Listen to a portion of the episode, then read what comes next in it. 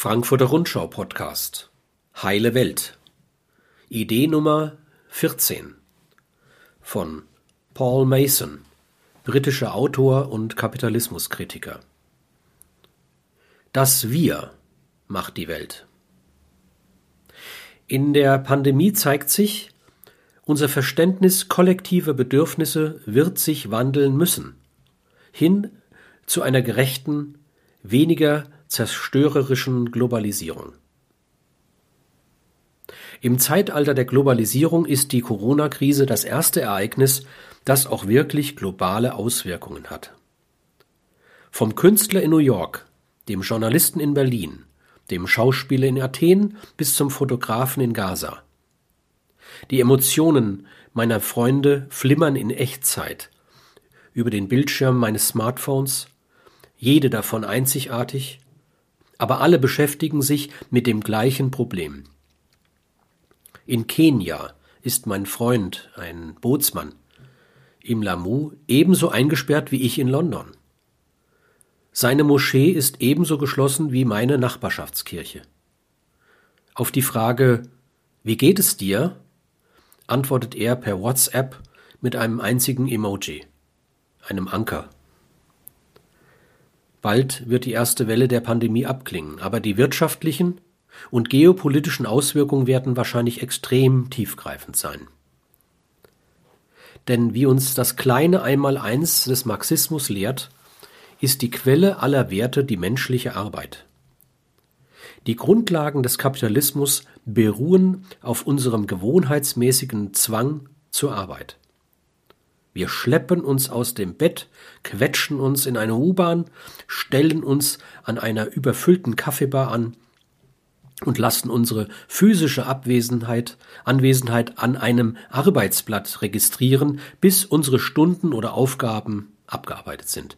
Das Coronavirus zwingt uns nun nicht zu arbeiten. Schlimmer noch, in einem Wirtschaftsmodell, das offensichtlich und umfassend auf Konsum ausgerichtet ist, waren oder sind wir gezwungen, uns von Kneipen, Theatern, Stränden, Fitnessstudios, Fußballstadien, Spielhallen, Wettbüros und, bis auf wenige Ausnahmen, auch von Geschäften fernzuhalten.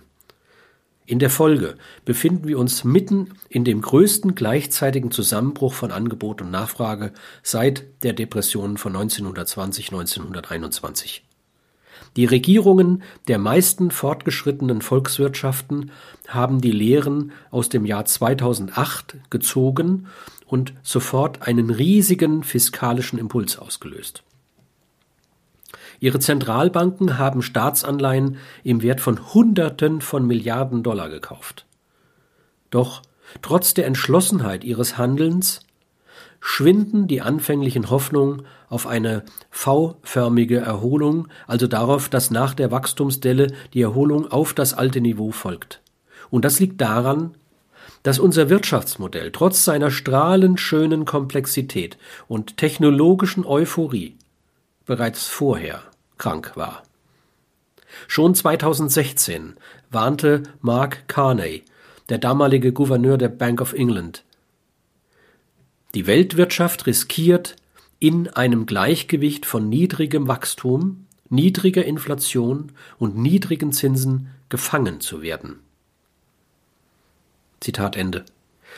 Die in den Jahren von 2008 bis 2011 begonnene Rettungspolitik könne nur dann eine Brücke zu einem neuen Wirtschaftsmodell schlagen, wenn die Politiker bereit seien, dieses Modell auch wirklich zu entwickeln. Andernfalls würde das Jahrzehnt nach der Finanzkrise lediglich zu einem einzelnen Pfeiler dieser Brücke werden und nirgendwohin führen.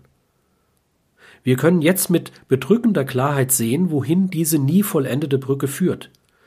Seit der Finanzkrise ist die Gesamtverschuldung von Haushalten, Unternehmen und Staaten um 87 Billionen Dollar gestiegen und ist mit 255 Billionen Dollar nun mehr als dreimal so hoch wie das globale Bruttoinlandsprodukt. Im gleichen Zeitraum haben die Zentralbanken 12 Billionen Dollar an ultrabilligem Geld geschaffen. Parallel wuchs das Vermögen im sogenannten Schattenbankensektor, in dem Kreditgeber offshore, undurchsichtig und nur locker reguliert Wetten mit hohen Einsätzen auf Kreditinstrumente platzieren, auf 52 Billionen Dollar, 75 Prozent mehr als vor dem Zusammenbruch von Lehman Brothers. Angesichts der ökonomischen Nahtoderfahrung der Finanzkrise von 2008 haben wir ein ganzes Jahrzehnt lang dafür gesorgt, dass Unternehmen, Staaten und Haushalte von Schulden lebten. Heute sind wir mit einem zweiten Stillstand konfrontiert. Und die einzigen Gegenmittel, die wir inzwischen entwickelt haben, sind immer noch dieselben wie damals. John Maynard Keynes beschrieb Geld einmal als ein subtiles Mittel, um die Gegenwart mit der Zukunft zu verbinden. Was wir in der Gegenwart mit Geld täten, meinte er, spiegle unsere Erwartungen an die künftige Entwicklung der Realwirtschaft wider. Wenn sich nach dieser Logik heute hinter einer globalen Schuldenquote von 322 Prozent des Bruttoinlandsprodukts etwas Rationales verbergen soll, dann muss es die Erwartung sein, dass die Zukunft profitabler sein wird als die Vergangenheit. Denn noch nie in der Geschichte des Kapitalismus haben Gesellschaften in Friedenszeiten Schulden in dieser Größenordnung angehäuft. Das Coronavirus stellt uns, lauter, aggressiver und unübersehbar, die gleiche Frage, die uns die Lehman-Krise und die Dotcom-Blase davorgestellt haben. Was ist die künftige Quelle des Reichtums, aus der wir die Schulden zurückzahlen wollen? Was ist die Quelle für eine wirtschaftliche Dynamik, die es den Zentralbanken eines Tages erlauben wird, ihre Ankaufprogramme rückgängig zu machen und ein Viertel aller Staatsschulden an Investoren des privaten Sektors zurückzuverkaufen? Diejenigen, die es wagen, der Realität unerschrocken ins Gesicht zu schauen, kennen die Antwort bereits. Es wird weder genug Wachstum noch genug Wohlstand noch genug Dynamik geben, um diese Schulden schrumpfen zu lassen oder sie auch nur zu stabilisieren. Die sogenannten exponentiellen Technologien künstliche Intelligenz, Robotik, genetische Medizin und Quantencomputing werden weiter wachsen, aber sie werfen die gleichen Probleme auf wie die Netzwerkeffekte durch Automatisierung und Digitalisierung, die wir jetzt schon spüren.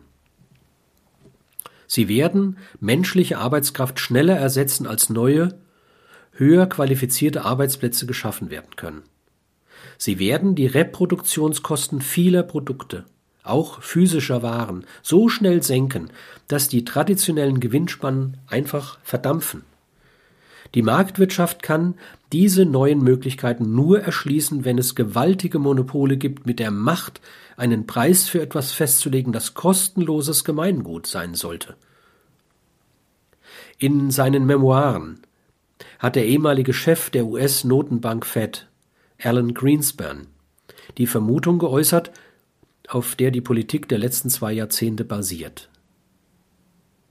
Dass es in dieser Informationswirtschaft einen versteckten Wert gibt, der die von Realvermögen und Einnahmen abgekoppelten Börsenbewertungen und die Entkopplung der Geldpolitik vom Wachstum der Realwirtschaft rechtfertigt. Dies ist der zentrale Wahn des Neoliberalismus.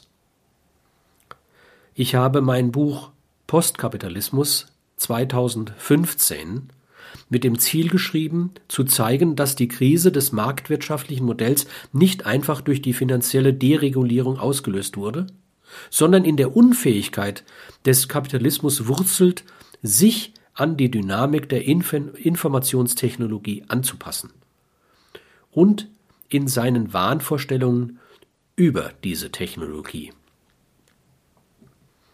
Aus welchen neuen Quellen wollen wir unsere alten Schulden bezahlen? Die Krise von 2008 war ein Signal, dass unsere hochkomplexe globale Wirtschaft weder selbstkorrigierend noch widerstandsfähig ist. Der wirtschaftliche Schock, den wir bald erleben werden, sollte ein noch stärkeres Signal sein. Komplexität ist nicht gleich Sicherheit. Die Globalisierung bringt keine Widerstandsfähigkeit. Öffentliche Dienstleistungen am Rande des Scheiterns zu betreiben, stellt keine Effizienz dar. Von Notfallmaßnahmen zu leben, ist keine Form des Gleichgewichts. Wenn wir darauf reagieren, werden wir uns logischerweise auf eine national zentrierte Politikgestaltung zurückziehen. Es ist kein wirtschaftlicher Nationalismus, wenn wir wollen, dass Großbritannien eine Impfstofffabrik mehr hat als eine seine derzeitige Gesamtzahl, die ist nämlich null. Es ist nichts Fremdenfeindliches daran, wenn wir eine sichere lokale Lieferkette für Operationsmasken und Kittel wollen, die, während ich dies schreibe, im englischen Gesundheitswesen nahezu aufgebraucht sind. Es ist rational nachvollziehbar, dass sich die Bevölkerungen an ihre nationalen Regierungen wenden und nicht an multilaterale Gremien. Zumal in einer Zeit, in der die USA ihre globale Führungsrolle aufgegeben haben, in der China seine Produktionskapazitäten für geopolitische Vorteile einsetzt und in der sich die zahlungskräftigen Länder der Eurozone nicht mit den verschuldeten Ländern solidarisieren. Die national zentrierte Politik, von der wir zu Recht befürchtet haben, dass sie das globale System auseinanderreißen könnte, wird allein durch die Logik der Situation mit Corona neuen Auftrieb erhalten.